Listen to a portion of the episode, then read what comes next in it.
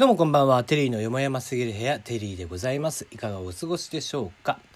この番組は僕が個人的に気になっている情報、ニュース、話題などからピックアップしてきましてコメントをしていくという番組になります。質問箱、ナノミュージック等々は Twitter に載せてますので、そちらをご確認ください。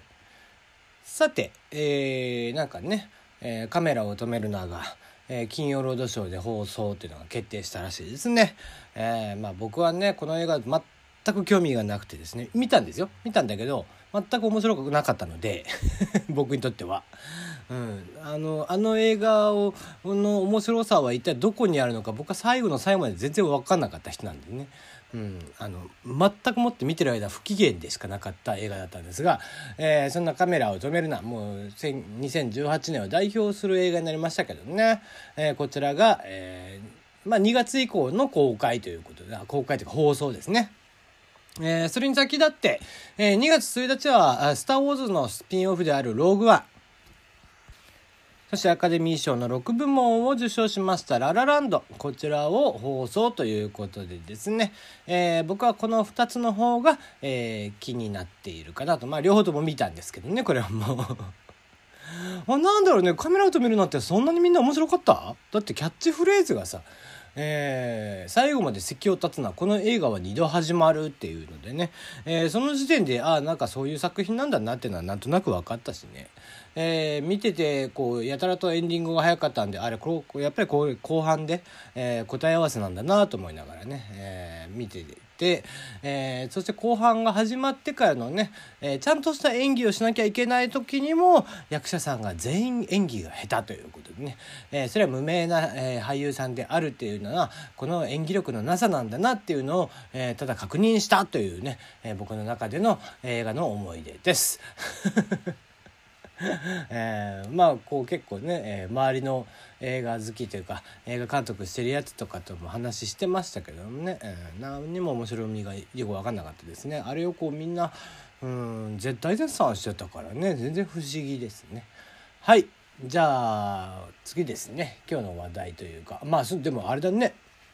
NGT48 ですか、えー山口真帆さん。ね、えー騒動がどんどんどんどん大きくなってますね。なんか署名運動まで発達しちゃって。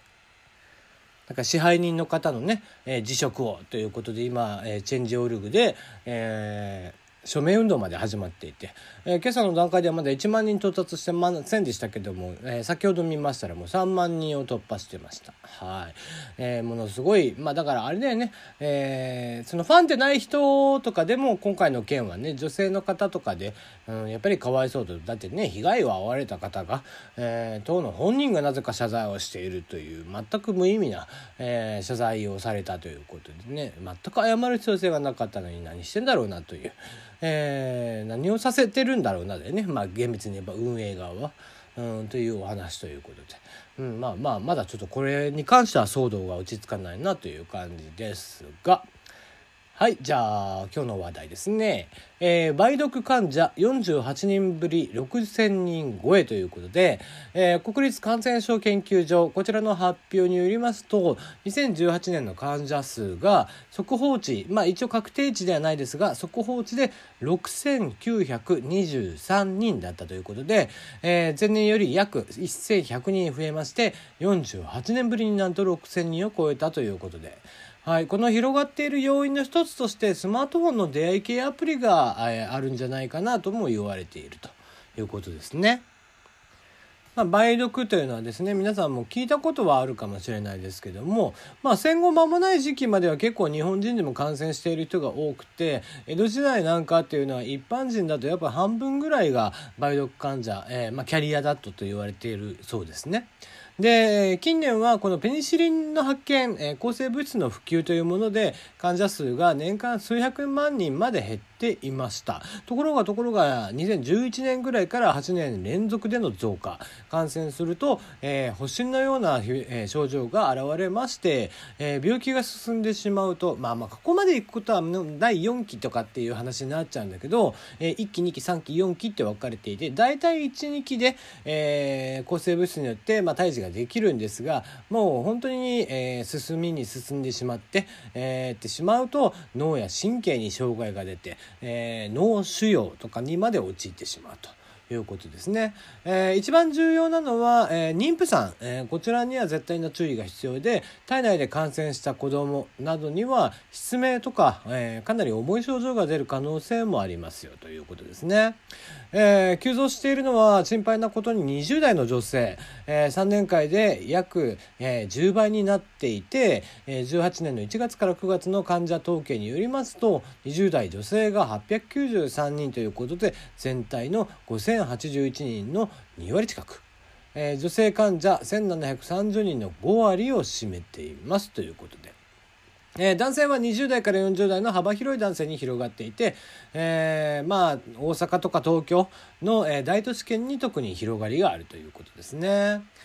えー、まあ性病なんでね完全に、えー、なので、えー、移植間での性的感、えー、接触による、えー、感染というのがほとんどになるということですが、えーまあ、男女ともにね性風俗産業というのは半年以内に利用したもしくは、えー、そういった出会い系アプリ、えー、ソーシャル、えー、ネットワーキング、えー、要は SNS ですねの利用によってまあまあ、えー、ものすごいね、えー、下世話な言い方でオフパコって言葉があったりとかして最初この言葉聞いてびっくりしたんだけど要はオフラインインで会った女性と、えーまあ、異性同士で、えー、そのエッチしてしまうというセックスをしてしまうというのをオフパコと言うそうなんですがそういった行為によって、えー、広まってしまうみたいなこともあるようで。うんまあもう、えー、一応コンドームをつけてっていうのが一番防止策にはなるとは言いますが、えー、きちんとですねここら辺というのはやっぱり、えー、全く知らない人とかと初めて会って初めてするとかっていうことはねやっぱり危険なので。うん。まあ、えー、昨今ねその例えば Facebook 認証とかである程度身柄の保証はできている人も多いとはいえですよ。やっぱりやっぱりその例えばこの間話したギャラ飲みの話じゃないですけどもねあのスパの話ね。スパの話で、えー、女性がね、えー、女の子とエッチがしやすいという、えー、ランキング女子大ランキングみたいなので、えそれも結局、え出会い系サービスの、えー、デーティングという、まあ、専門俺らの業界 IT 系業界では専門的にはデーティングっていう言い方なんだけどそのデーティングサービスを利用してギャラ飲みとかをしている連中とかっていうのもあったりするわけじゃん。うん、まあお酒飲んで、えー、セックスをするなんてのはね別に不思議な流れでもなくて、えー、そういうことも多いでしょうからね、えー、だからやっぱりこうきちんと特定のパートナーとやっぱりするというのが大前提になってくるのかなというのはまずはそこですよね。うんまあとにかく、えー、男性がそういったことを利用するというのもあの別にね出会い系アプリであのカップルになるとか別にそれをね否定するつもりはないの全然それはいいんだけどその見ず知らずの人といきなりそういう関係になってっていうのはお互いにあまりに危険が高いからそういったものは避けてきちんとお互いの気持ちであったりだとかお互いの性格とか身,、えー、身分的な保障であったりだとかっていうところをちゃんと確認した上でこの人であればっていうことで、えー、した方がいいんじゃないかなと。いうことですね。うん、まあまあね一晩の、えー、まあ時期は違いますけどひと夏の経験みたいなねそういうこともあるのかもしれないですけども。